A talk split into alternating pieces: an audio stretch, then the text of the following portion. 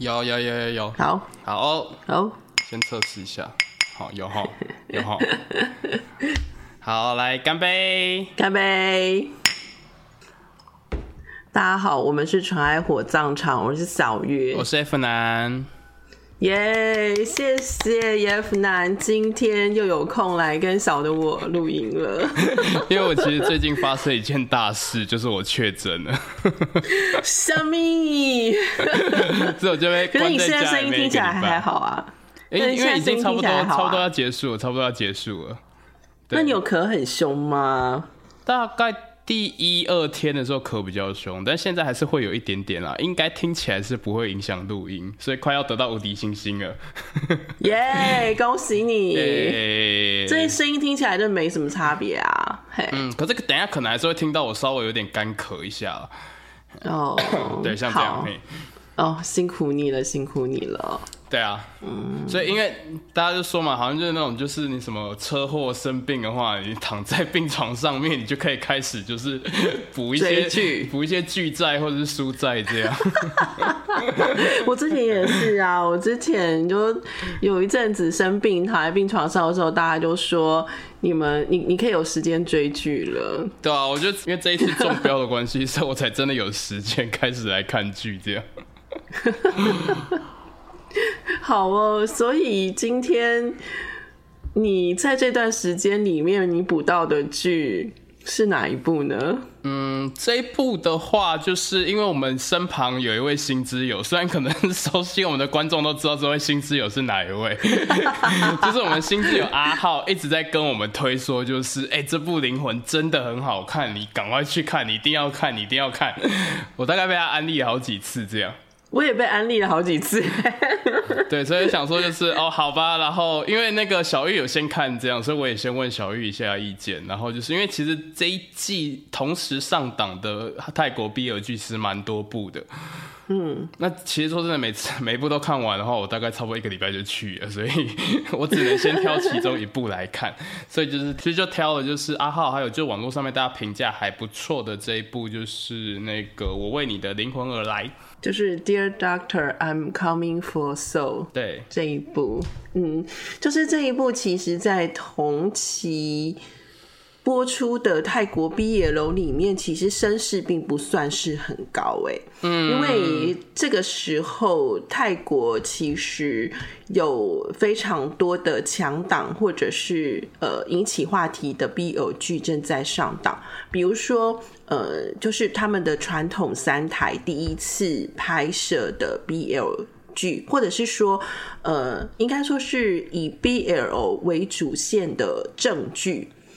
也就是《The Miracle of Teddy Bear》，就是泰、嗯、泰迪熊泰迪熊奇缘。那这部也有在呃 Netflix 上面播出。那这部因为是性质比较特殊，那所以其实在播出的时候也有经也有经历蛮呃强烈或者是蛮热烈的讨论的。那再来就是呃那一部呃这个《On the Cloud》这一部，嗯，这个。电视这个制作公司，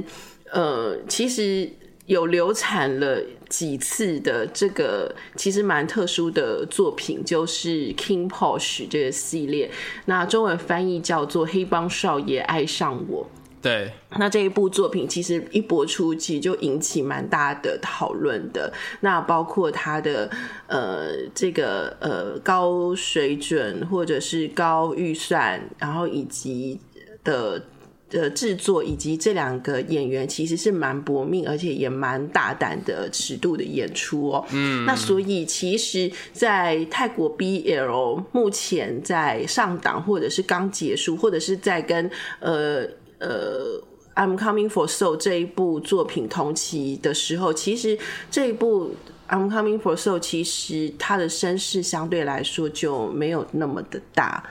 对，那但是我我个人在看的时候，我会觉得这部作品其实是非常的，呃，非常让我觉得蛮特感感觉蛮特别的一部作品。怎么说？那因为我觉得他这部作品其实并嗯，他的主线其实并没有非常强烈的在讲 BL，嗯，我个人是这样觉得啦。对，感觉 BL 只是一个这个作品他要讨论的众多议题里面串起来的一个主线而已。它的重点其实很多并不是放在这两个人的恋爱身上。是。对，所以我觉得这部作品其实看的时候，我自自己还是觉得还蛮舒服的一部作品。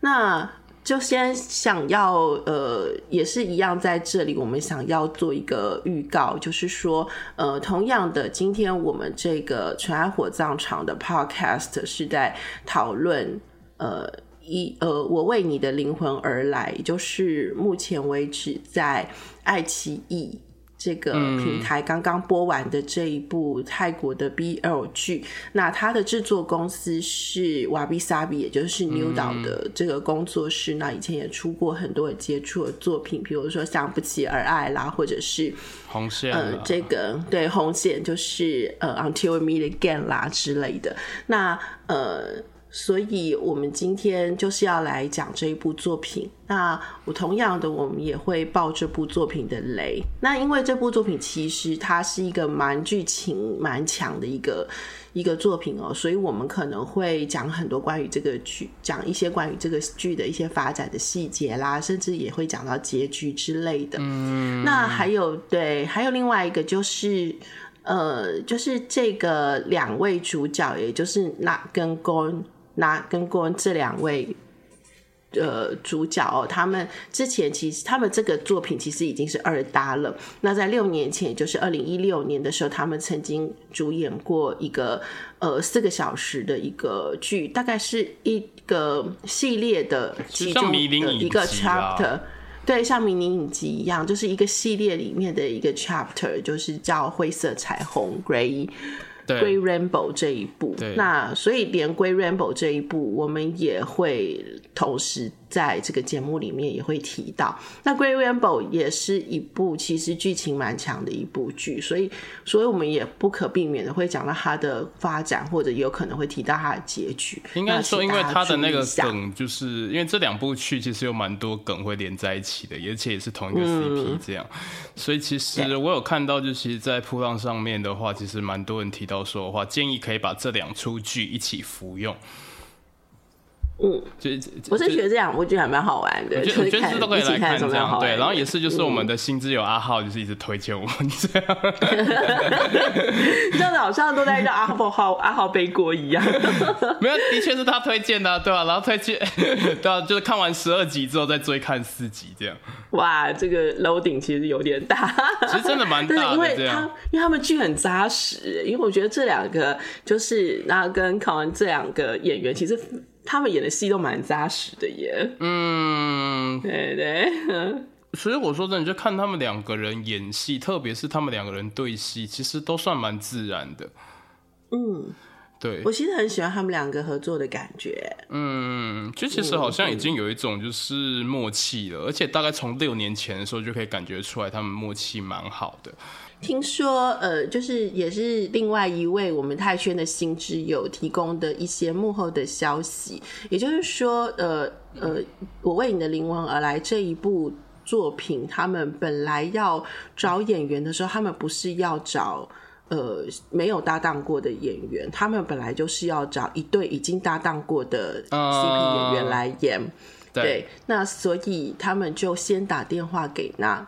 然后他们就问那愿不愿意接，嗯，那当然这个那他当然就会去找他的老搭档高恩这样子，那所以那个时候呃他就打电话给高恩的时候，那个高恩那个时候刚好不太方便接听电话，所以刚刚那个时候也会也有跟他讲说让我思考看看，嗯，但是那个时候后来刚刚后来想一想就答应他说我们可以再再次搭配，因为。当他们演二零一六年演完《灰色彩虹》之后，其实刚他后来就比较专心的在发展他的歌唱事业，就是他的音乐事业。其实他比较没有在演 BO 剧了。这个既视感真的好重哦，就是太啊、哦，真的吗？的 CP 都是搞这一套，哎、欸，什么意思？不是你不觉得好几对 CP 都是一个，就是演完一个当红剧或当红电影之后，然后其中一个人继续演戏，另外一个人跑去玩音乐。你是说谁呀、啊？例如说《爱在暹罗》啦，然后 BKPP 啦，啊，哎、欸，对吼，就是想说，就是那个 BKPP 是二搭喽。但他们现在也是，就是他们现在也是一个，就是跑去玩音乐嘛、哦，然后另外一个，他们感情还是很好啦。对啊，没有拆，没有拆，没有拆，没有拆，嗯。然后后来其实那后来还，那他后来还是有去演其他的剧，然后呃，听说他后来在这个呃。就是这个医医生这一部剧，就是我为你的灵魂而来这一部剧之后，他还演了那个魅力游戏，也是 EllisPlay 的那个平台上面播出的那个，他就有跟其他的男搭档，好像也有跟男生搭档，跟女生搭档这样子。嗯，对。但是演到，但是讲到这个 I'm Coming for Soul 这一个剧的时候，他还是回头去找他的老情人，说要不要一起演。我觉得他们也是，他可他也也可能是体会到这一出剧，他可能本身他的 loading 其实比较大，比较议题比较大，然后比较重一点吧，所以他他以前也。他以前跟这个高安合作的这个《灰色彩虹》，其实也是一个议题蛮大的一部作品，所以我觉得他们两个来演出这样子的，呃，又再一次的携手合作来演这个所谓的呃死神，就是我们传统信仰里面的勾魂使者跟医生这样子的组合，我觉得是蛮，我看完其实我蛮喜欢的。嗯，其实一开始的时候，他这个两个角色就已经有一种就是。嗯，注定一定会发生关系的啦。一个一一个一个一个就是要救活人的，然后另外一个就是要把死人带走的角色，这样就站在其实是有点，虽然没有到立场的对立面，可是就是他们两个在做的事情，其实的确看起来是相互矛盾的。但是其实都跟生死有关啊，就是跟死亡有非常大的关系。也就是说，其实我觉得医生跟勾魂使者这两个，呃，这两个角色，其实在。鬼门关之前，他们的角色其实是一体两面的。嗯，也就是说，其实他们是面对生死，只是勾魂使者有勾魂使者的职责，然后医生有医生的职责。对。然后，但是，呃，我我其实很喜欢在这个剧里面他讲的一句话，其实是结局最后一集讲的一句话，也就是那个可能是勾魂使者的头头或者是阎王吧，就跟这个呃鬼票。这个也就是高安饰演的这个呃勾魂使者说，呃，其实爱对于这个勾魂使者来说本身就是他的惩罚。嗯，这句话其实我蛮喜欢的。对，我很喜欢这一句话，但是我其实觉得对医生来说也同样适用。嗯，也就是说，当医生他在一个呃面对一个。人类其实没有办法控制的生死的时候，其实他对于人类的一个过度的爱，或者是说对人类一个强烈的爱，其实也会是医生最大的惩罚。嗯，对对对，所以我觉得是很有趣的。嗯，嗯，其实我真的要挖深一点来讲的话，我觉得这出剧它除了在讨论关系之外的，呃，除了在探讨爱之外的话，其实还是在围绕着关系这件事情。这样，尤其关系这件事情随着时间或随着生死变化的话，那还可以坚持到什么样程度，或者它会发生什么样的变化？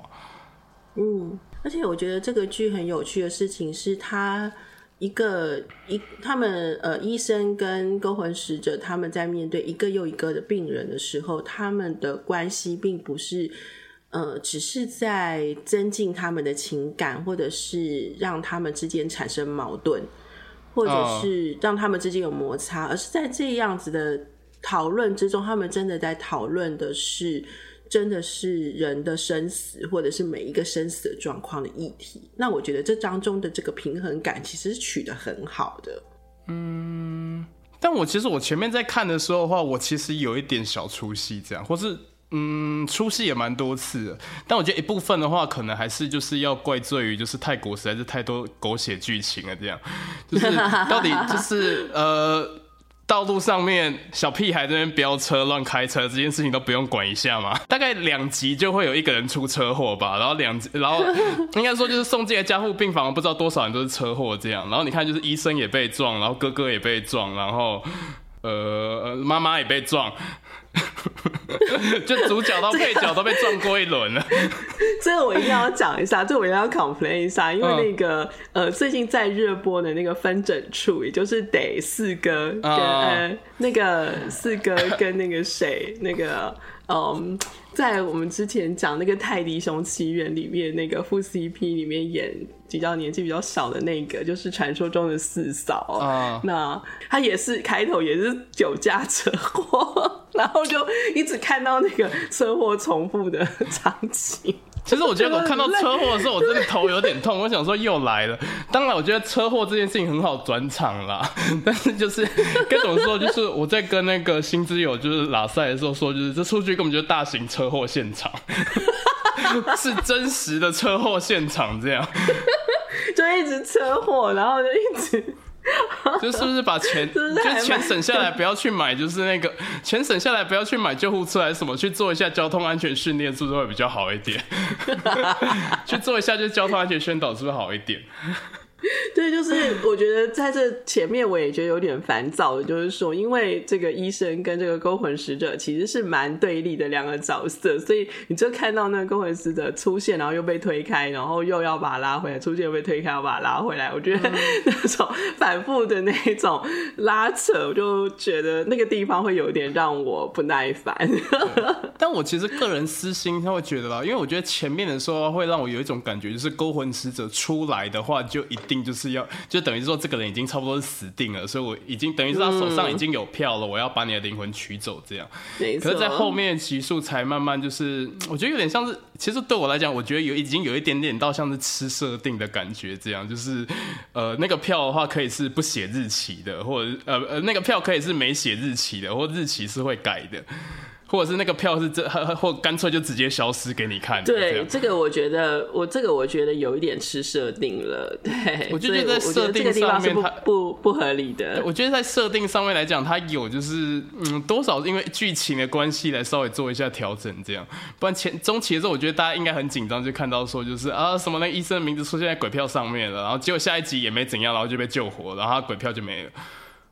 然后诺茨医生也是啊，诺茨医生他也是拿到票了，可是他最后还是活下来了。然后我就心里在想说，这到底是鬼票同学失职呢，还是这个票是可以被吃回去的？应该是主角们都有免死金牌吧？对，我觉得这样不对，就是那个鬼票，不然就不要这样设计。就是那个那个就是那个票写上别人的名字，他们就要死这样，可是写上主角名字就不会死。对，我觉得这样不对。对，可是我觉得说明这个。桥段他还是可以前面再用一下，例如说就是我，例如说就是那个地狱使者真的拿到某某人的票这样，可是医生很努力抢救他，然后医生终于好不容易把这个人救活之后，那个鬼票就消失了，或者那个鬼票的那个呃，可能那个鬼票上面的日期就往后拨了，所以我觉得如果说前面的话可能有这样子一点桥段的话，会觉得让我们比较，我觉得会更好理解，这样就会觉得好像有一种是医生真的好像是在跟。死神赛跑，在跟他拔河，真的希望是从就是阎王啦，还是从地府啦，还是从这个自然当中去努力的把这个生命再多可能的抢救一点回来，这样、嗯、我就会觉得那个拉力可能就可以更漂亮。不然我觉得前面的时候真的都会有一种就是医生好像不管怎么救，反正就是第一时的出来的话就是啊没关系啊，这个病人可以收走了，这样这个病人差不多要死了，这样。嗯，就我觉得有点太太太太确定了。嗯，我大概可以了解说他们为什么要这样子的安排哦，就是说，其实他们要安排的是那个医生的绝望感，也就是说，医生在面对死亡的时候，纵使他医术很好，对，可是有的时候他就是无力回天嘛，对，那所以医生他就是要面对那种面对死亡的绝望感，嗯，那所以我才会说，这个勾魂使者的医生，其实在生死关前面，他们是一体两面的。嗯，也就是说，他们其实不见得是对人没有爱，嗯、只是死亡这个大限到了，他们就要去面对这件事情。嗯、那勾魂使者就是可能要呃带走人类的灵魂，嗯、然后看面对每一次每一次都要面对人类死亡，他们自己曾经是人类。那这个呃医生他是一个抢救病人的人，所以他就要一次一次的去面对说这个。注定的死亡，要这个生命要他从他的手中流逝，这样子的一个痛苦哦。嗯、那我觉得他们应该原意是要去表现这个啦，只是到后来这个拉扯到没有处理好，到后面就有一点吃设定的感觉哦。嗯、那还有一个就是，我觉得说有的时候我会觉得这个医生他，也就是这个巴干这个医生，他在面对这个死神的时候，他的那一种。拉扯会让我觉得有点鲁啊，但是到后来，呃，我觉得这里是是应该这个剧里面没有处理好的一个地方，也就是说，其实巴干医生他能够长大，或者是说他能够活到现在成为医生是有原因的。对，这个剧的后半才揭露说，他巴干医生小的时候是心脏有毛病，他正在等待一颗心脏，嗯，然后他。的好朋友，他在医院里面有一个忘年之交，是就是这个地狱使者鬼票的这个应该算是前世吧，叫做沈鸭。嗯，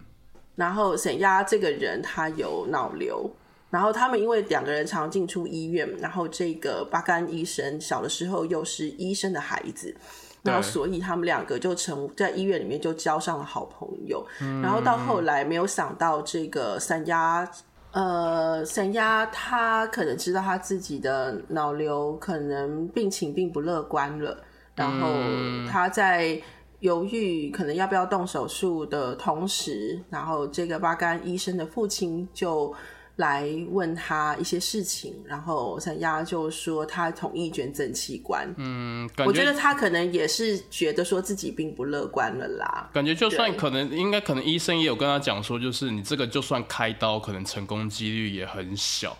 我觉得应该也都叫就是那个三鸭已经请他可能先做好一些心理准备了。对，因为毕竟沈牙已经病很久了嘛，嗯、他已经病到他在医院里面，等于是把医院当成自己的家，而且他也就就只能待在医院里面，哪里也不能去。嗯、我觉得他那个对于自己的那个生命的价值的那个折磨，其实是真的蛮大的。嗯、然后，所以他后来他跟这个巴干的父亲在决定捐赠器官的时候，他跟巴干的父亲也有个非常精彩的对话。然后到后来，这个沈亚真的就离开人世的时候，然后他的心脏果然就捐赠了出去。那但是因为一些非常离奇或者是非常巧合的原因，那这个沈亚的心脏就移植给了巴干，所以巴干等于是童年的时候他得到了一个重生。但是巴干一直认为说是自己的父亲夺去了自己好朋友的心脏，然后又插队，嗯、又利用一些什么医院医生的特权，嗯、然后才把净的手段，就一点是不干净的手术。然后呃，所以巴干虽然得到了重生，可是从此他也对对他自己的。呃，父亲是不理不不谅解的。嗯，那我也觉得说，其实呃，我觉得这个其实在内在的逻辑里面前后是扣紧的。那为什么巴干医生他在长大之后成为一个医生，他对于病人是如此的执着？嗯，那执着到说，其实我觉得他有一点超越了他身为医生的一些呃准则或者是界限。嗯，因为这样子一直对这个。抢救病人或者是快要死亡的病人这么执着，其实对自己的内心是会造成很大的痛苦的。嗯，那呃，我觉得他其实呃，在后面如果就反推回来的话，我会觉得巴干医生应该是对于自己的生存有了很大的质疑或者是罪恶感。他可能认为说自己是夺去了自己好朋友的生命。嗯，因为因为巴干巴干的父亲刚好就是神鸭的主治大夫嘛，嗯，那所以他有可能就是认为说，是不是自己的父亲夺去了自己好朋友的生命，然后再把呃心脏装在自己的身体里面？嗯、那对，所以我觉得他对于救人或者把人救活，或者是当医生的这样的一个职职责，呃有一个异常的执着，等于是有点像弥补自己过去的。那种罪恶感，好像夺去自己生、夺去别人生命的一种罪恶感。我觉得可能是有一些补偿的作用在里面吧。或者是我觉得也有一种，就是好像是为了怕被别人指指点点，嗯，所以你一定要做得比别人更好。也也有，就是做到就是让别人没有办法对你讲话这样。对，但是我觉得这个方向就有一点点阴谋论的那个论调出现。可是我觉得对，可是我觉得反推回来，我还是可以感觉到巴干医生他内心，呃，不管他内心对于就是他自己能够活下来、成长到大这件事情，我觉得是有蛮多压力与愧疚的，就是很 guilty 啊。我觉得还是很 guilty。嗯，嗯，但是我觉得很有趣的事情是，就是这个这样子的一个医生跟。地狱使者他们之间的一个恋爱，其实很有趣的，其实是可以跟同志的处境有一点互文呢，我觉得蛮有趣的。嗯，怎么说？就是你看巴甘，他是对于他自己的生存是有一个 guilty 在里面的。那同志，我觉得他也有可能，如果他跟他自己的身份是不能够和解的话，那我觉得他也有可能对自己的生存是有一个 guilty。虽然这个 guilty 是性质不同的 guilty。嗯。然后后来你还记得这个鬼票，他就是神压成为鬼票，然后他后来就跟巴干医生在一起之后，他就跟巴干说：“呃，我没有办法跟你结婚，也没有办法给你生孩子。”然后他甚至是一个隐藏的恋人，因为他后来就决定他不在他人面前显现自己的样貌，因为他没有办法解释说，如果这个巴干医生的情人永远不会老，也不会死。他没有办法解释这件事情，然后最后后来他成为了巴干医生隐藏的情人。嗯。那我觉得其实我看到的时候，我觉得我可能比较我对同志议题可能比较敏感，然后我就觉得说，哎，不是同志也是有这样子的处境嘛，就是隐藏的情人之类的，然后也不能生小孩，也不能结婚。那我觉得那个。还蛮有趣，那个合起来蛮有趣。可但我觉得这样子的议题反而不是发生在就是巴干医生的医生，呃，不是发生在就是巴干的这个医生身份实质上，是当然是在是他对他自己的质疑身上，还有鬼票的身份身上，是在另外一侧是在就地狱使者身上这样。反而我觉得地狱使者的设定比较像同志的这个族群，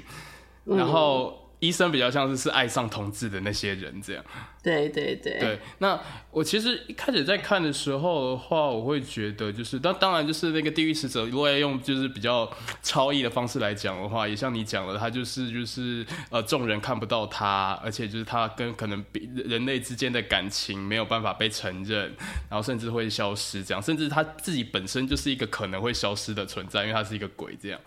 所以他注定、他是阴阳两界啦，因为但是有一个，或者应该说他注定就跟人是不一样的。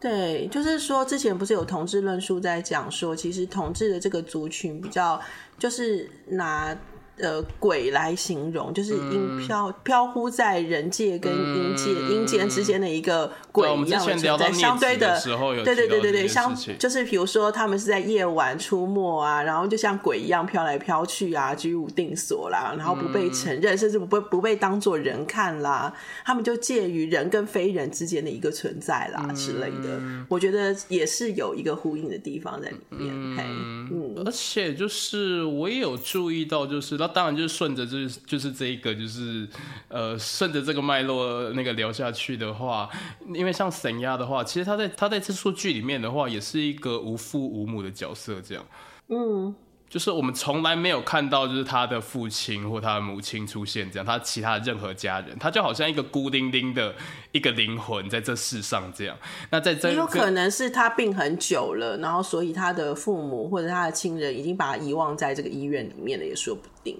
对，但 anyway 不管是什么原因，就是至少在就是电视剧呈现出来看到的话，就是神亚的话，就是我们完全没有看到他的任何家人，甚至他跟其他。呃，兄弟姐妹或者父母的连接，这样，所以其实他说真的，就是他其实就真的像是一个孤独的灵魂，这样孤独在这个世上，然后好像没有办法跟这个社会、跟这个社会或跟这个世世界融入在一起，这样。可是让他能够跟这个现实世界，或者说跟这个真实存在世界唯一的连接，就是巴干。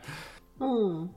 就是可能是真的是因为这个人的关系，或者说因为这个八竿的关系，这样他才还才真的比较有实际的觉得说，哎、我好像活着，或者说，哎、我好像呃，真的可以做一些什么事情，或者说真的好像可以就是快乐，真的好像可以有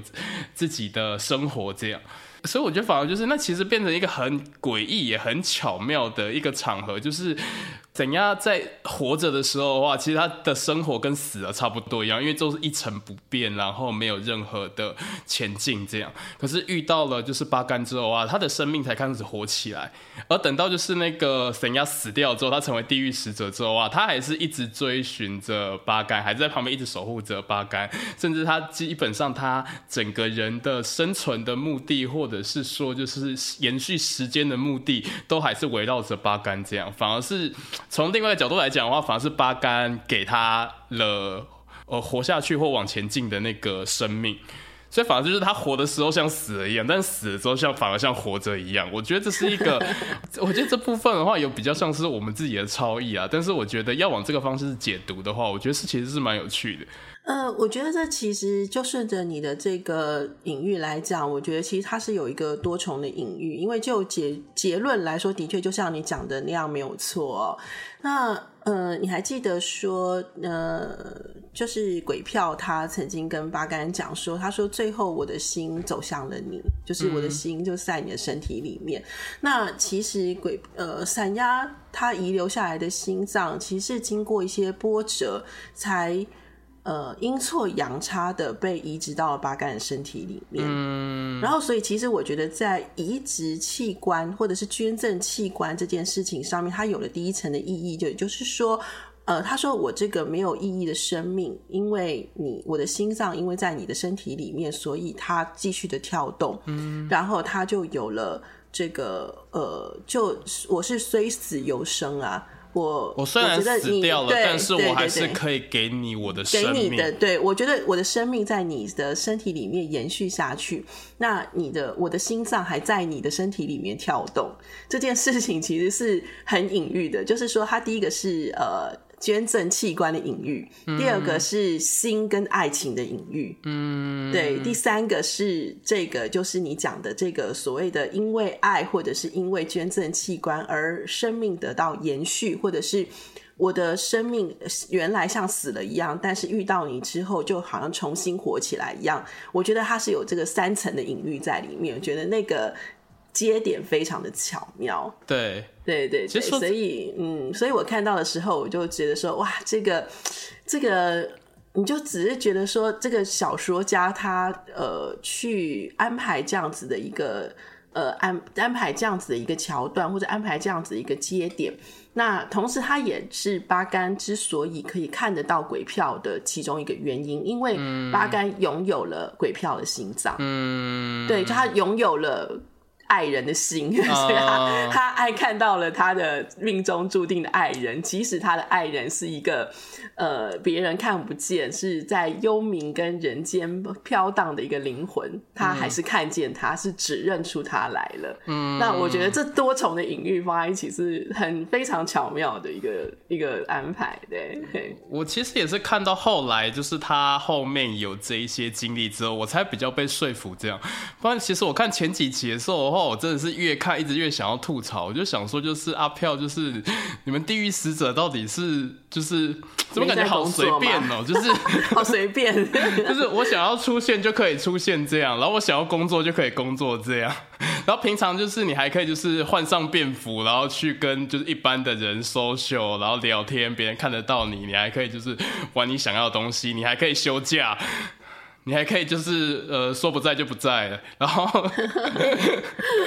好像阿飘啊还就是利用就是他自己就是可以利用瞬移的功能偷偷接近就是医生这样，然后在旁边就是比如说观察他啦，或者看他啦，甚至闯到他房子里面啊。我那个时候就在跟朋友吐槽说，就是啊还好不就是就是阿飘长得帅，然后人又好这样，不然如果在台湾他应该就被跟骚法抓起来了吧。啊，他就 stalker 啊！我在前面看的时候，我就觉得就是啊，还不，啊，还不就是他还好，就是是一个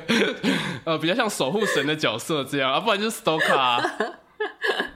其 其实我想到是什么，你知道吗？因为最近刚好也有漫画界有发生一件事情，也就是秋尾望都的这个《波之一族》，那台湾翻译叫做《波族传奇》哦，这部作品呃，同时也被重新呃出版台湾的中文版哦。对对对，他是呃出版社又重新把这个书就重新翻译，然后呃做了一个蛮好看的一个包装，然后重新出版。那我为什么突然会提《波族传奇》呢？是因为《波族传奇》里面也是在讲永生不死的吸血鬼跟人类他们发生了什么样子的关系？对对，那永生不死的吸血鬼他们就是永远都活着，然后他们拥有超能力，他们。呃，永远青春啊，但是他们永远都不会长大，他们就停留在他们成为吸血鬼的那个年纪。那所以，呃，就是当你刚刚在讲说这个勾魂使者他如此方便的时候，但是其实它代表的其实是一个呃不生不灭的时间，也就是说，嗯、呃，鬼票它不是活着的。他不是，他曾经跟巴干医生曾经有个对话，他就说：“你活着，而我是死的。”嗯，对对对，也就是说，你虽然他们的这个来去自如，但是他们并就实际上，呃，就技术上或者就定义上来说，他们不是活着的，因为他们的时间是停止的，他们就是永远在一个生跟死的夹缝里面。对。他们没有办法，比如说，他们吃东西的时候只能尝到苦味，也就是说，他们没有办法拥有五感，然后有没有没有办法体验嗯人间的生老病死这件事情。对，那所以其实就反过来说，你觉得生老病死这件事情是痛苦吗？可是对于这些不是活着的这些存在来说，生老病死反而就是人类流逝的时间，反而是他们渴望的东西。因为他们反而是去渴望经历这些，比如说人生跟人在一起，然后呃爱情或者是友情，或者是跟人建立关系，然后呃出生呃生病复原死亡这些。对对，那其实我觉得，就一个永生不死的生命，是不是否是否真的存在，或者是他们是如何的不不是活着。的活着存在这个世界上，我觉得可以更深一层的，可以去看这个波族传奇。我觉得也可以跟这个这个剧的这个鬼票来互文一下，嗯、做一下互文。对对对，做一下互文是蛮有趣的。嗯，毕竟他们是 BL 是美少年的始祖嘛。嗯，对。好，话要说，话讲回来，然后话题要绕回来，所以我会觉得说，嗯，鬼票这样子的存在，它就是也是在就一个更。你拉更远来看，呃，他跟巴干之间的爱情，其实也有一点像是生跟死的对话，就是死神跟人类的，嗯、比如说死神跟人类，以人类所代表的这个存在的生命，他们是怎么样去做一个对照，然后做一个对话，这样子。对，对，嗯，我觉得那个对话有的时候是还蛮，是蛮真的蛮。透出一种睿智吧，就是活呃人类的一种思考死亡，或者是思考这一个永远他都没有办法越过的高墙的、嗯、人类要面对这个永远没有办法越过这个死亡的高墙的时候，他所激发出来的那个生命的意义的思考究竟是什么？嗯，对对对，那一个无限的生命，一个。等同于不存在的这个生命，他不用去思考他的意义是什么，他也不用思考他活着究竟要干嘛，因为他永生不死嘛。嗯，对对对。对，那所以我觉得在这一点，最后在这个剧里面，他是有被点出来的。嗯，那所以我才会觉得说，这个只要他有谈到这个层次，我就觉得这个剧是绝对不可能烂尾了。嗯，因为他最终最终的这个主旨，不管是导演或是编剧或是小说家，他是有想透的。嗯，对，我记得我们之前好像是在聊，就是清明还是在聊千星的时候，也是提到到后面，就是嗯，主角们也是经历了很大的波折之后，才终于体认到，就是。就算也是老话常谈这样，可是也是要真的经历过之后，才可以深刻体会到，就是人的时间毕竟是有限的。可是你要在怎么样怎么样在这有限的时间内过最大的意义，或者说过你自己想要的生活，这件事情其实是需要，嗯，需要顿悟的。嗯，没错。那当然，我觉得就是在就是像这种就是生死剧里面很常看到的那种这那种手法，就会是就是直接就是把生死摊在你面前，知道有些东西就是真的是离去就真的回不来了，用这种方式来就是来打开就是主角们的想象，这样。嗯，所以到最后你会看到，我觉得在最后一集的时候就有看到巴干医生，他其实是很努力的在活着，那他很努力的在保持他身体的健康。嗯，然后他。他当然就是因为说，第一个他想要在人世当中，他跟呃他跟鬼票能够相处的久一点，因为他知道他当他死后投胎，他可能就见不到鬼票了。对对，然后他就是守着这个看不见的恋人，对，一辈子。对，那所以我会觉得说，这个呃他的所展现出来的一种积极去活着每一天的这个态度，积极去。呃，体验生命，或者是说他，比如说他不管做什么事情，或者是他呃去旅游，或者是工作的时候，鬼票都在他身边。那我也觉得他其实也是反映着，呃，因为有爱，或者是有希望，或者是有了心灵的充实而。呃，转而去回馈，说自己能够努力的正向的去活每一天这件事情，嗯，就觉得还蛮有趣。就是医生跟勾魂使者、地狱使者到最后，居然是呈现这样子一个正向的关系，嗯嗯，他们从一个生死的拔河，然后对立，然后突然就变，就是经过转变、经过磨合、经过恋爱，然后他们就呃。就是翻转啦，意思就是说我以前是避开死亡的，或以前是抵抗死亡的，嗯、是逃避死亡的，是逃避死亡的。但是因为我被死神所爱，因为我爱上了死亡，然后所以我反而积极的去、嗯、呃去正向的去面对我的生命，然后直到死亡来接走我的那一刻，我觉得这个很诗意耶。对我非常失意。对、嗯，我觉得也可以细腻的来谈的话，因为前面的话的确是一开始前面发生的死亡这些事情，都让呃医生甚至自己觉得不太好。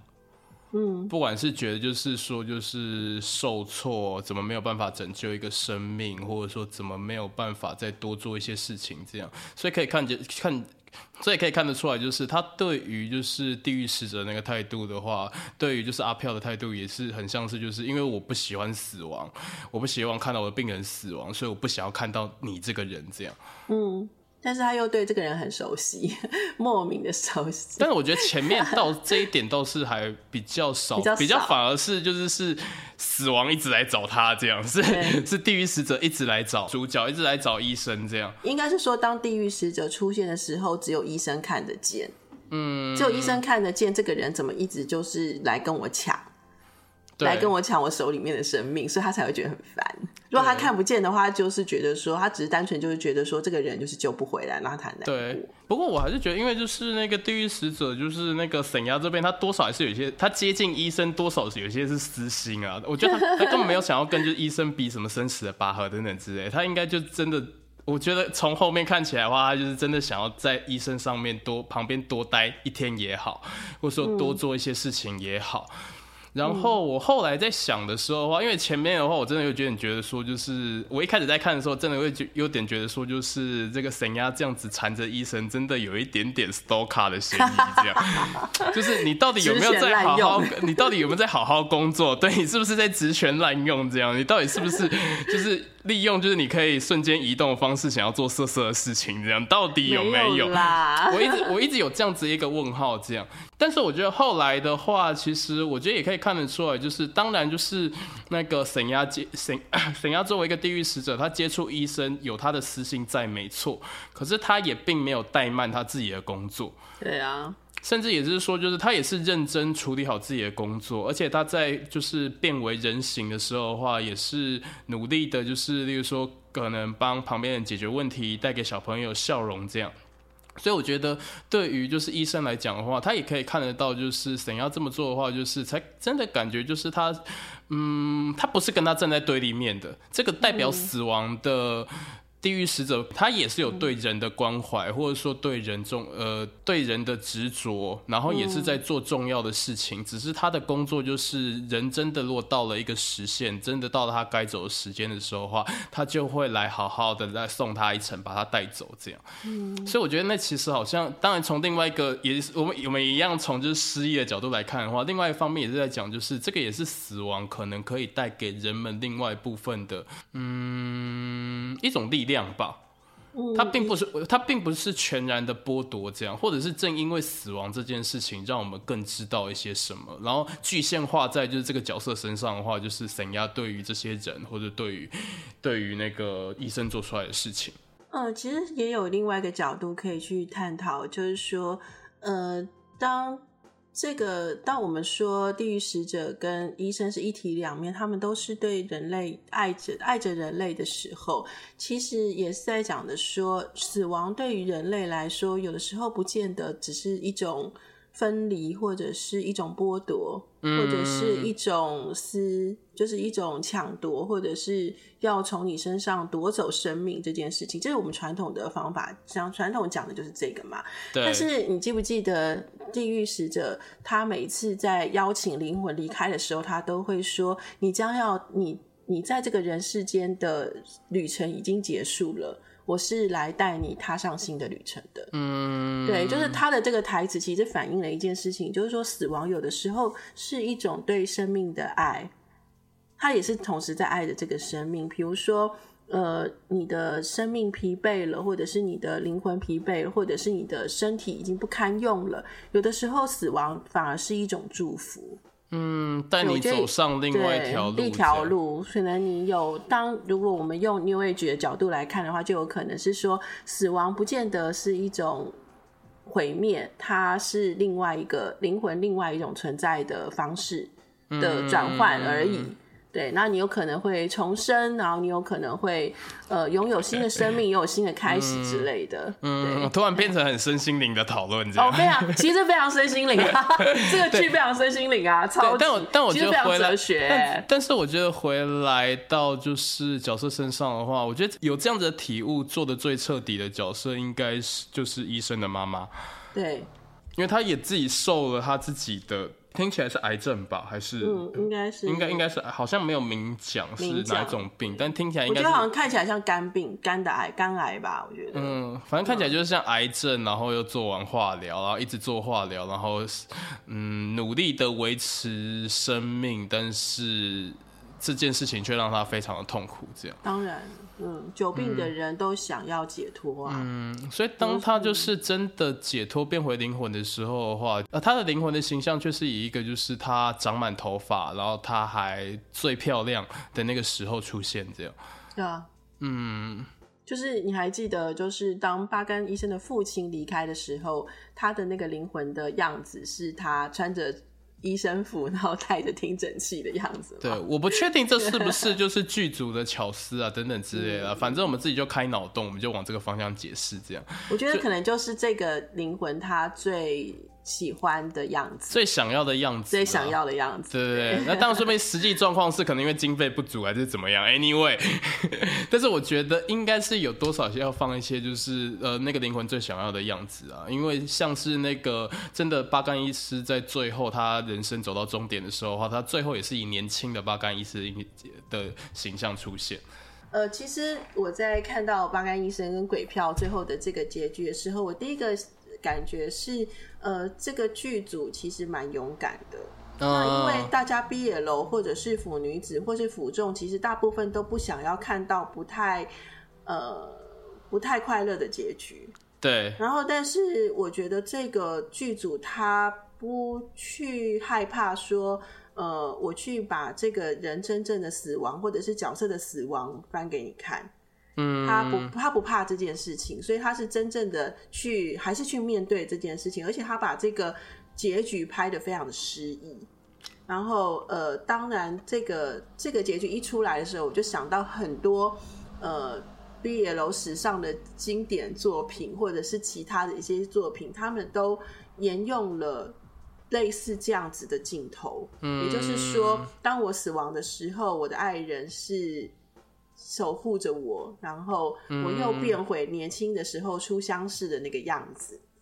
然后踏上踏上旅程，然后那个，我觉得那种死亡虽然是一种悲伤的分别，但是同时也，它也呈现了一件事情，就是这一生我如果能够拥有你的爱，或者是说我能够这样子的去爱一个人，跟他建立这样子的关系，其实我的生命是很满足的。嗯，其实好像有一种就是我跟着你这个人走到人生的最后一程这样。嗯，那当然其实蛮多那些作品，就是例如说可能两个人就是都已经走到生命尽头这样，所以最后面变成是最后面就是两个人过世了之后的话，变成就是两个青少年的样子，然后携手就是可能走向天国啦，或者是走向轮回啦，这样就好像有一种就是我们的灵魂不止在世的时候相通在一起，就连死后。也在一起这样，嗯，所以我觉得这的确就是是还带着有一点点遗憾跟惆怅，但是是让他们这，但是也代表就是他们的感情或者他们这之间建立的那一种关系是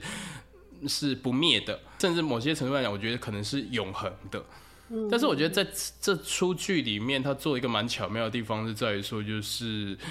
是消失的是只有那个消呃嗯。我重讲一次，就是在这部剧，我也觉得比较妙的地方在于说，就是是鬼票是地狱使者在那边陪着医生的生命走到尽头，然后看着他就是用年最年轻的、最年轻、最最帅气的那个形态消失在他眼前，这样，然后留下就是地狱使者自己在去等待下一个轮回，轮到就是下一世他心爱的人会不会有机会出现在他眼前，这样。嗯，其实我觉得他也呼应了一件事情啊，就是阎王跟地狱使者说，呃，地狱使者对于人类的爱本身对他就是一种惩罚，嗯，因为那一种，但是我觉得那个惩罚是一种很哲学、很诗意的一种一种说法，嗯，因为爱就是会让人，就是爱同时会让人感觉到满足，但是同时也会感觉到痛苦，那个痛苦。是面对无常，或者是面对呃分离的那种痛苦，它是一体两面的。你要去爱，你就必须要承受这些痛苦。但是你当你真的去爱的时候，那个痛苦又不是痛苦了。对，对我，我觉得那个他那个东西是有表现出来的。对，而且因为还好，就他最后面是用就是很诗意的方式处理了，不然我觉得当如果很煞风景的讲的话，要是例如说就是呃，例如说两个人关系有什么生变，或者说两个人因爱生恨这样，然后你们的灵魂还被就是呃勇士绑在一起，那真的是冤亲债主哎，或是大家也就俗话说嘛，就是所谓的真爱都是冤亲债主来的这样，嗯，对啊。然后其实也有另外一个另外一个隐喻，就是说，呃，当同志这样子的族群，他们在人世间没有办法建立家庭，然后没有办法结婚，然后没有办法拥有誓言承诺，然后也没有办法拥有小孩，也得不到家庭的认同的时候，那他们能够获得，他们唯一能够把他牵系在一起的寄托是什么呢？其实就是灵魂嘛，嗯，就是我们如果是灵魂伴侣的话，然后我们灵魂是在一起的话，那我们的爱或许可以得到一种。怎么讲救赎吗？或者是一种保证吗？或者是一种联系吗？这样子，或者应该说，就这个社会或者这个世界上面有太多阻碍我们的限制了。可是唯有我们的灵魂才是真正自由的。嗯，我可能没有办法以这个男性的身份，或者说以我这个身体，在这个社社会，在这个国家与你，呃，与你结婚，与你长相厮守。但是只要我们的灵魂是在一起的话，那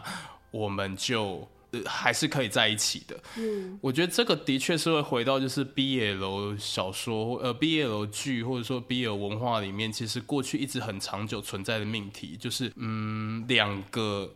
角色或者说就是两个男性中间存在那个关系，而且这个关系性会希望就是他们是不是可以突破各种就是社会的制约，达到一个永恒而且美好的状态。嗯，就是比如说我爱你，并不是因为你的性别或者是你的肉体，嗯，而是因为灵魂的吸引之类的。其实说真的，就这点来讲的话，就是真的是蛮老派的吗，还蛮老派的，蛮老派，就是很很老派的，就是柏拉图式的这种精神，就是精神式。精神式爱情这样，是是，而且某些程度来讲，我觉得牛导好像还蛮喜欢这种。哦，听我命的 gay 也是啊。对，嗯，对，虽然我觉得他自己。很多时候都让我觉得，就是他把那个视线放在男性的肉体上面太多喽，但他内心里面却是是一个就是柏拉图式柏拉图式的那个纯情美啊，纯爱美啊。但是因为在这这部片，我其实有一开始的时候我看到是牛岛，其实我有点担心，因为牛岛他有一个很明显的缺点，就是他拍戏会拖。他有时候会有一些无意义，他节奏感都怪怪的。对，节奏感真的都很怪。他后后来听说，就是这部戏主要指导演统的不是牛导，然后我就觉得稍微比较安心一点。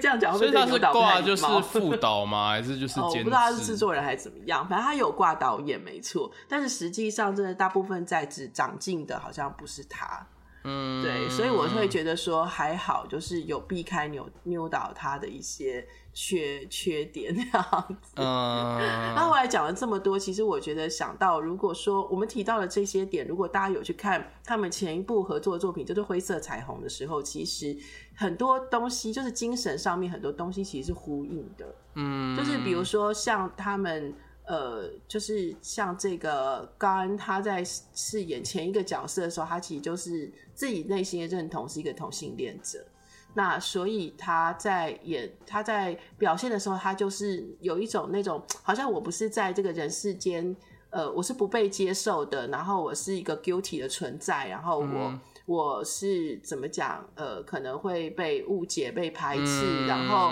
不被这个社会、不被法律所接受，然后他暗恋着他这个朋友，就是那饰演那饰演的这个呃大学室友。然后他就一直暗恋这个朋友，他就像一个鬼影，然后一直 围绕在这个室友那的身边。即使那他有他自己的女朋友，嗯、他还是一直守护着这个那。然后直到那其实其实其实灰色彩虹真的是蛮传统同志剧，蛮传统的同志剧。但是我觉得其实灰色彩虹它在。拍摄的时候，因为拍《灰色彩虹》，它播出的时间是二零一六年，其实蛮早的了。嗯。那我觉得也是当时他们在呃泰国的 BL 剧或者是同志剧正在崛起发展的时候。那呃，所以这部剧我觉得他也是希望能够拍出一些不太一样的东西。那我觉得这个《灰色彩虹》的这个导演，其实他有在努力的去融合一些不同的形式，或者是不同的议题，或者。是不同的表表现方式，所以你可以看到，其实很多呃早期泰国同志片会出现的一些呃 code 或者是符码，或者是一些呃一些议题，其实都有在灰色彩虹里面做一个还蛮蛮不错的一个呈现，虽然它的。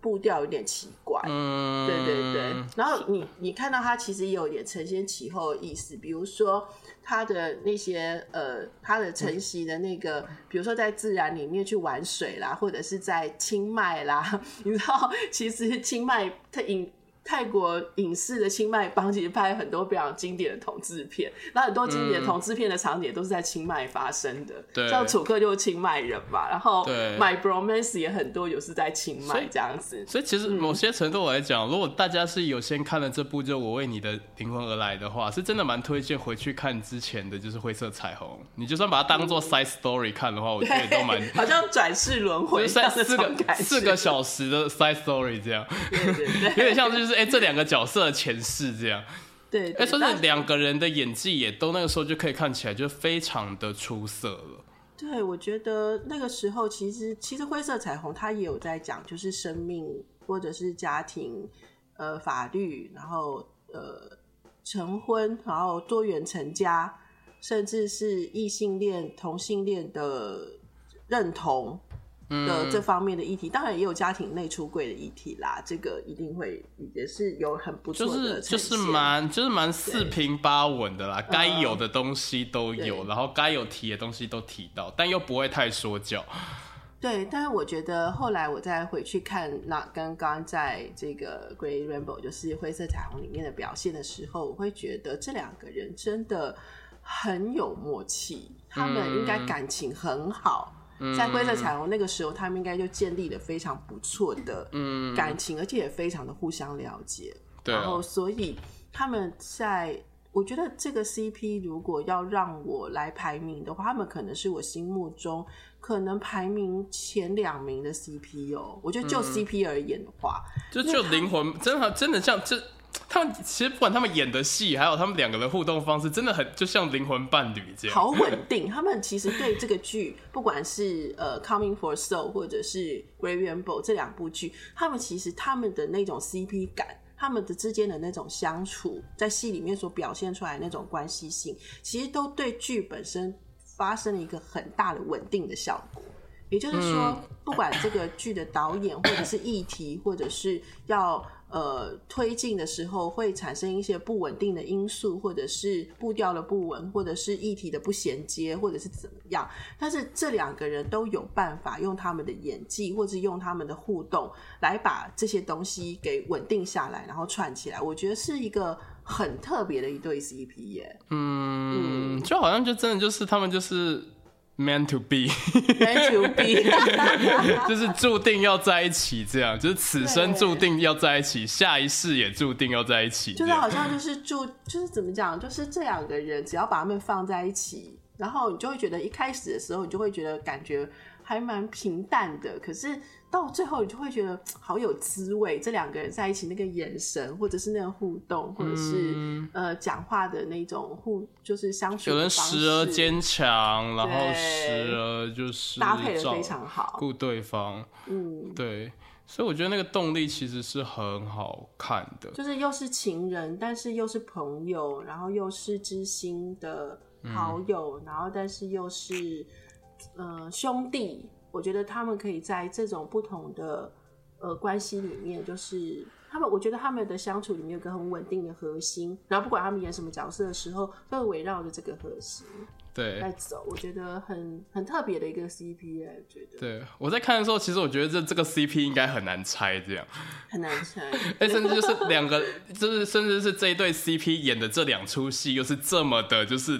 扎实，扎实，然后就是这是命中注定的结合，这样剧情上面、意义上面命中注定这样，谁敢猜他们 CP？我觉得可能会被天打雷劈。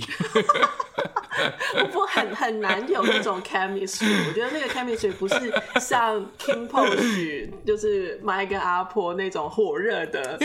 那个，或者是说像 BKPP 那一种，哇。辣的也不是这样，因为如果像欧娜东这样，欧娜东的话就是想要例如，就他们两个虽然也是灵魂伴侣这样，但是他们想要例如说加谁，例如说加个就是那个启蒙，加个启蒙进来三 P，就是或者加谁进来，就是变成就是开放式关系大锅炒，我们都可以看得很开心，也都 OK，也很棒，对。对。但不知道为什么就是 Not 跟 Con 这对就是不行，不行，这两个人就是该怎么说一生一世啊。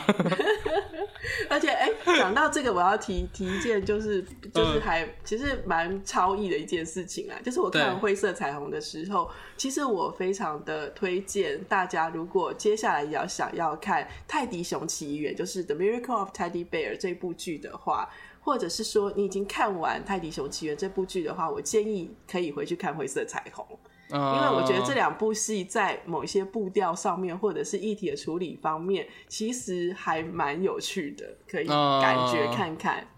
嗯，《泰迪熊奇缘》就真的是我想追，但是真的太长了。但是我非常推荐，呃，你可以去看。它不能说是一部完美的剧，但是它很有趣。对，我知道他也放在我们的片单里面，这样，但但但好多集。泰国的 BL 剧可不可以拍短一点啊？可不可以不要拍那么长？这部不是不算 BL Series Y 哦，它算正剧哦，BL 正剧，好像它的称呼也不大一样哦。好哦，嗯，对，所以就是，而且我觉得灰色彩虹它的最后其实也讨论了生死问题。嗯，对，虽然那个结局来的有一点突然了，我自己是觉得，嗯，对，有点好像没来由这样子，但是他他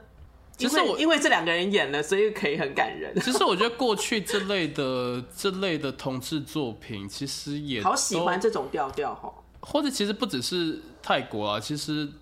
东亚再到全世界，就是很难不谈到生死问题这样。因为说真的，就是你在这个社会上面，在这个世界当中，没有什么人可以承认你们的存在这样。那你们能够生活的地方，只剩下你们两个世界跟死后的世界啊。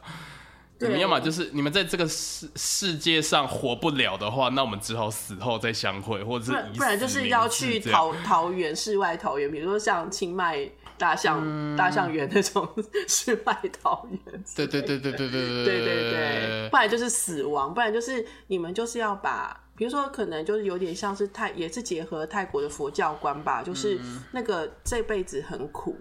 然后所以只能把呃你的。呃，美好的未来寄托在来世。对对，就是好像死亡变成是一个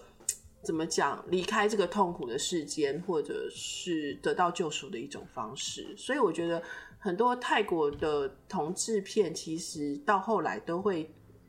都会有那样子的结局。我觉得其实并不意外啦。对，但但我但我觉得，他世界各国也是啦。对，但我觉得在灰色彩虹。里面有一点我觉得比较有趣的地方是在于说，里面的助词反而支持性都蛮强的，嗯，都是就是要主角们看开这样，而且反过来讲，他们其实比较是用一种超然的方式，就是嗯，没有去正面评价说同性恋这件事情是好是坏，而是在于说人在于这个世界上面本来就有就是他自己的呃善缘、嗯、呃善缘跟孽缘这样。我们没有办法消灭孽缘，我们能做的事情就是尽尽量的做好事，尽量增加我们的福报。这样，那我们没有办法定夺说，就是最后的时候，你真的是会就是上天堂还是下地狱？这样，就是看你自己的福报。嗯，我觉得，所以我觉得他其实用另外一种方式，其实来。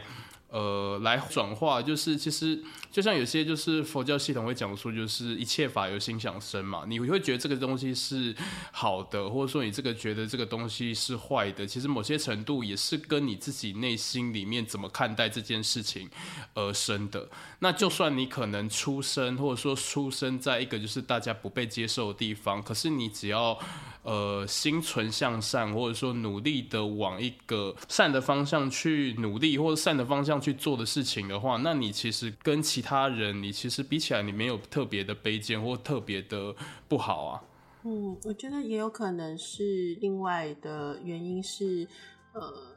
泰国的佛教里面，其实他好像有讲说，是同性恋是因为上辈子做了不好的事情嘛？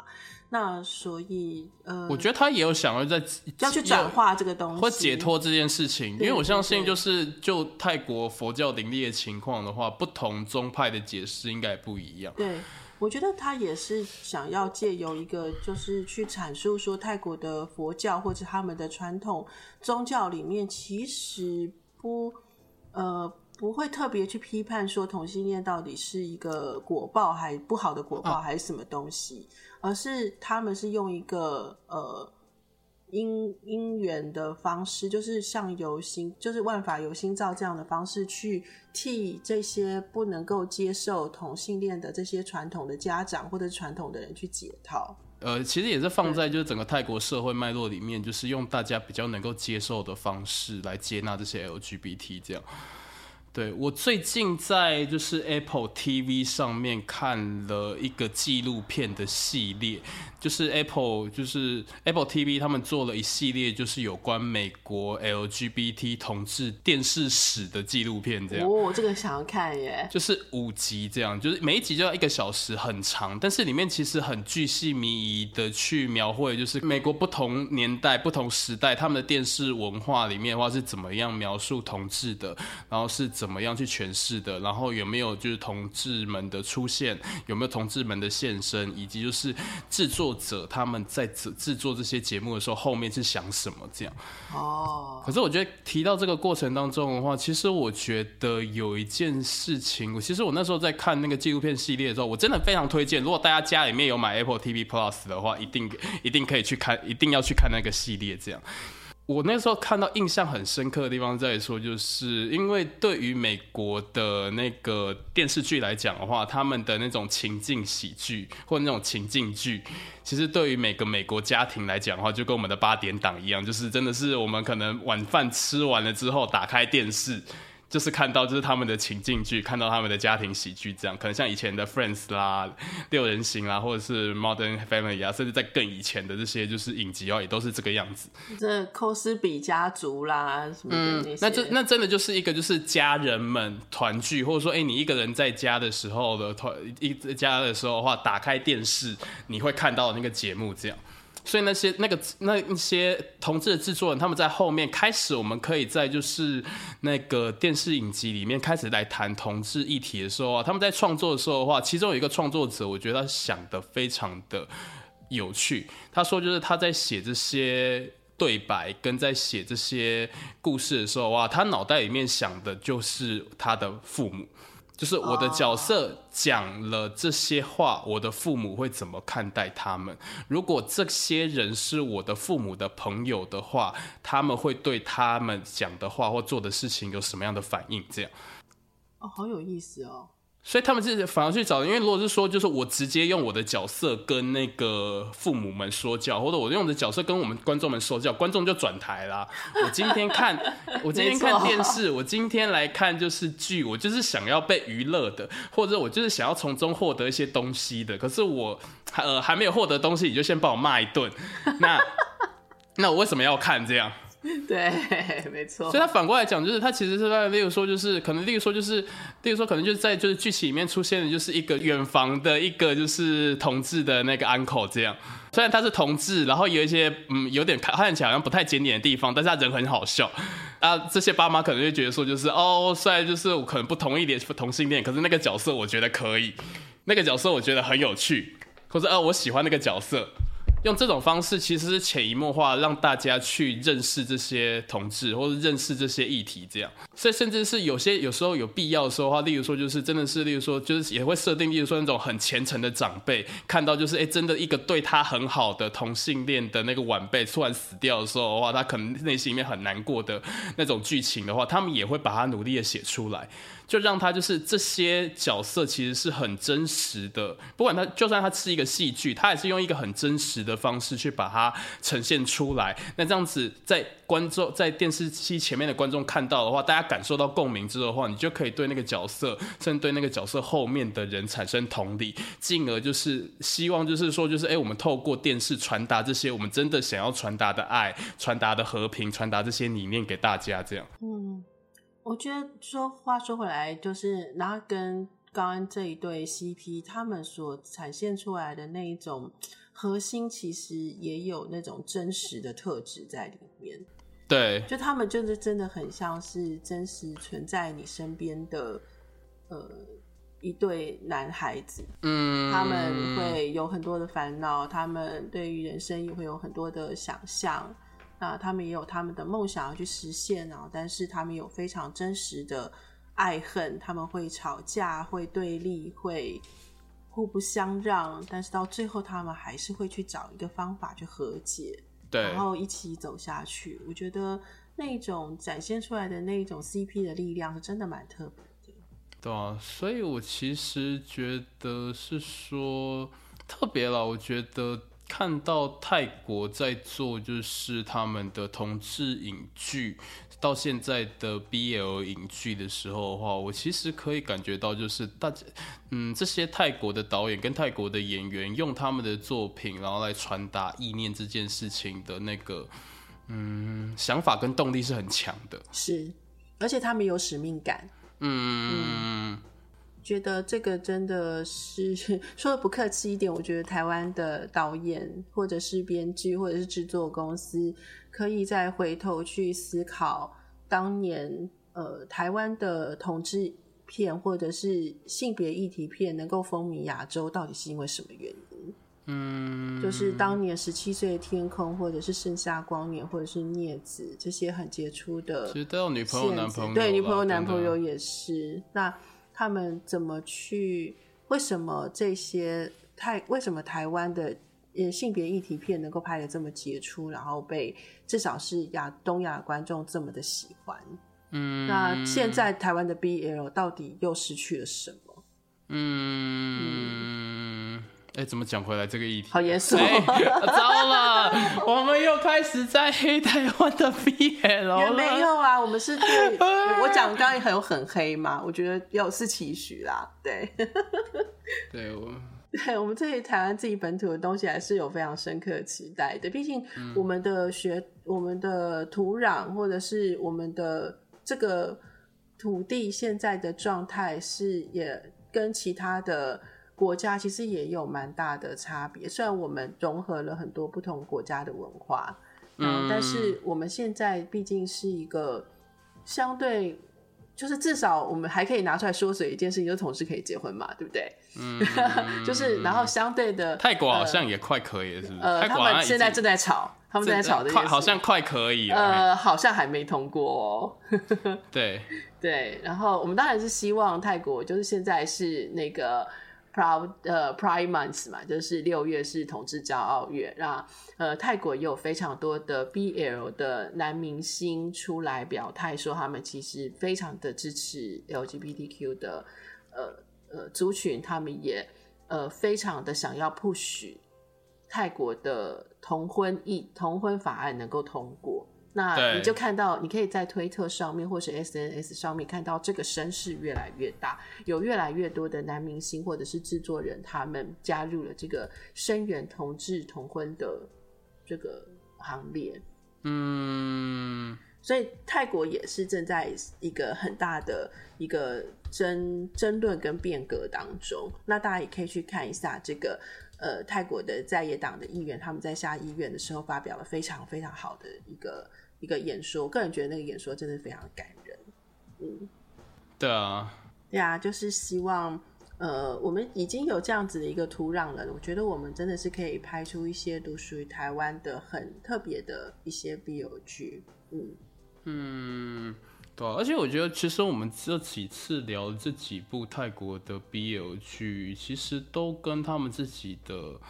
呃，社会议题，甚至是宗教信仰、宗教信仰，或者甚至是跟他们自己本身独特的社会文化是踩得很近的。没错，对对对，他们其实我觉得他们就是呃，慢慢的我们可以看到一些更深化的东西，也就是他们这些制作方或者是编剧或者是演员，他们正在思考的事情，不是已经不是在单纯的呈现两个男孩子相爱的那种。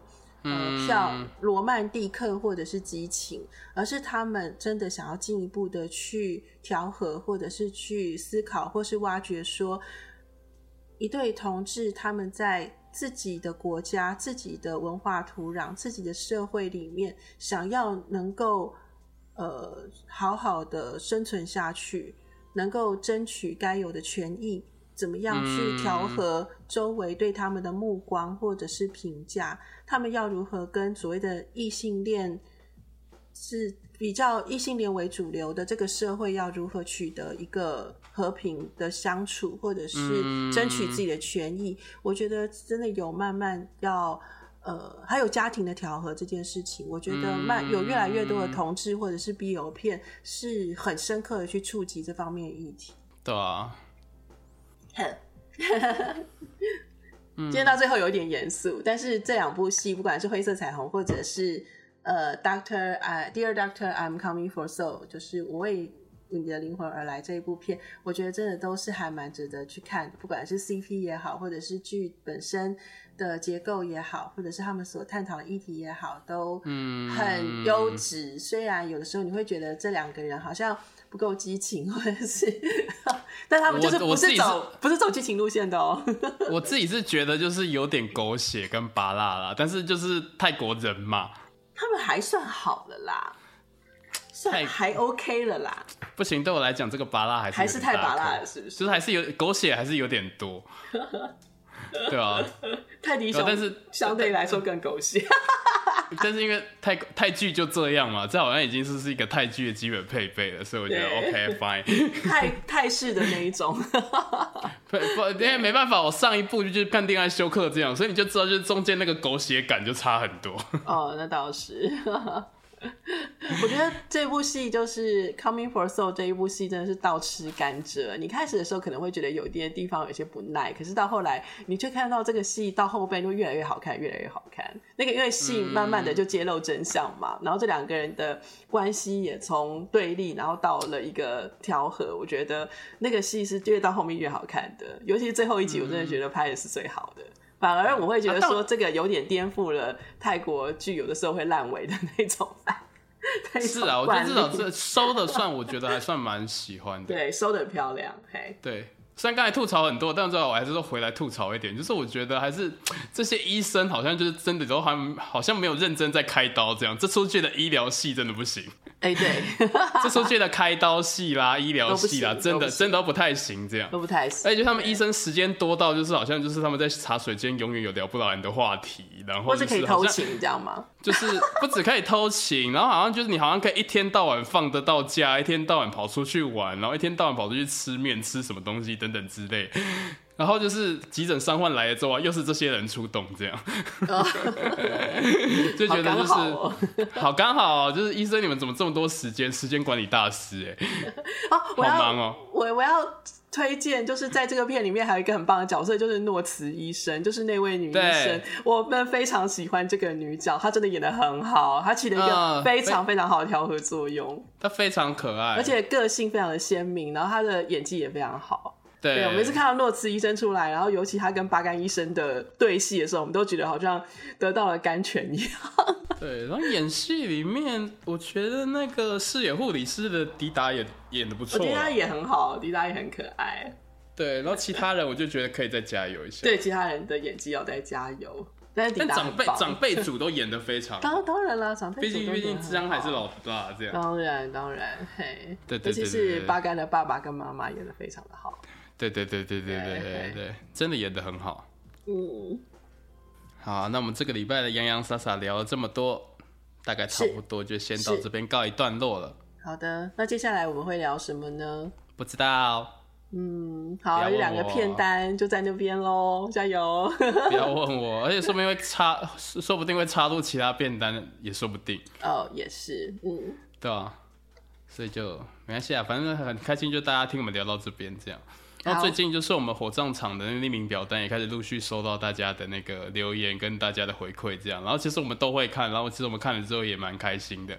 就是大家会就是真的，我觉得而且有粉丝真的是写很洋洋洒洒的很大一篇，然后过来跟我们聊说，就是他在我们可能 Podcast 里面听完之后他的一些想法等等之类的，我们听到是真的觉得蛮感动。我们愿意火葬下去，看到这种留言，我们就觉得说，再怎么样，我们也要火葬下去。对对对对对，继续烧，继续烧，继续多烧一点。对，对，不惜拿我们的骨头去烧。对对对对，烧到都化成灰来继续烧，这样。好害怕。